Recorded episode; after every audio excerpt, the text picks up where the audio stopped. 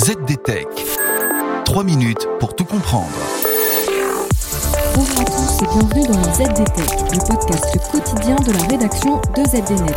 Je m'appelle Clarisse Rey et aujourd'hui je passe en revue les différentes techniques d'identification des fichiers audio, vidéo et des images.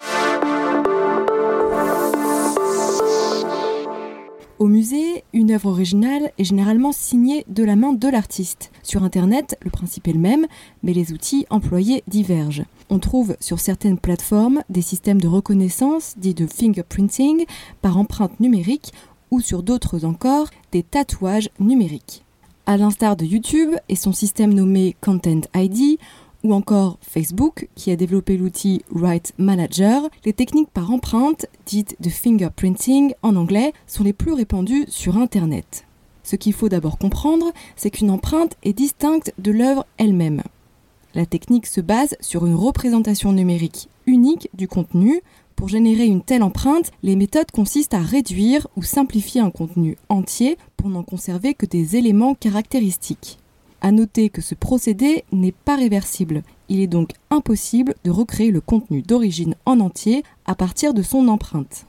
Pour vérifier l'authenticité d'un document par ce biais, il faut disposer d'un système de reconnaissance de contenu. Il se compose généralement d'une base de données où sont stockées les empreintes de tous les documents à identifier. Une fois cette base créée, le système est utilisé comme moteur de recherche. Reste que la technique de l'empreinte a bien un défaut elle doit être alimentée par une grosse base de référence. Cela demande des capacités importantes de stockage, ce qui peut représenter un coût élevé, en particulier pour les petits producteurs. À côté de cela, il existe aussi la technique dite du hachage. Par ce biais, n'importe quel fichier ou donnée peut être représenté par une chaîne de caractères alphanumérique unique, que l'on nomme le hash. C'est un petit peu la signature unique d'une œuvre numérique.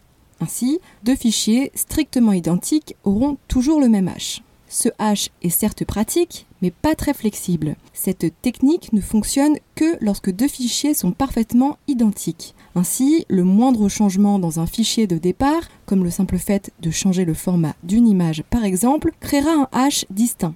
Comparer les hashes ne permet donc pas d'identifier toutes les copies d'une image, mais uniquement les copies exactes.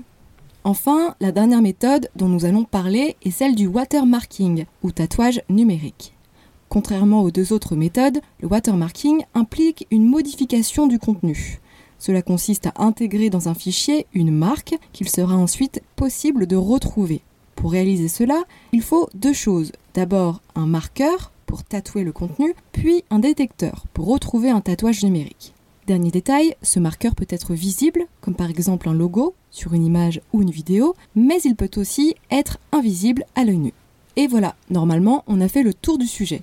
Pour en savoir plus, rendez-vous sur zdnet.fr et retrouvez tous les jours un nouvel épisode du ZDTech sur vos plateformes de podcast préférées. ZDTech. 3 minutes pour tout comprendre.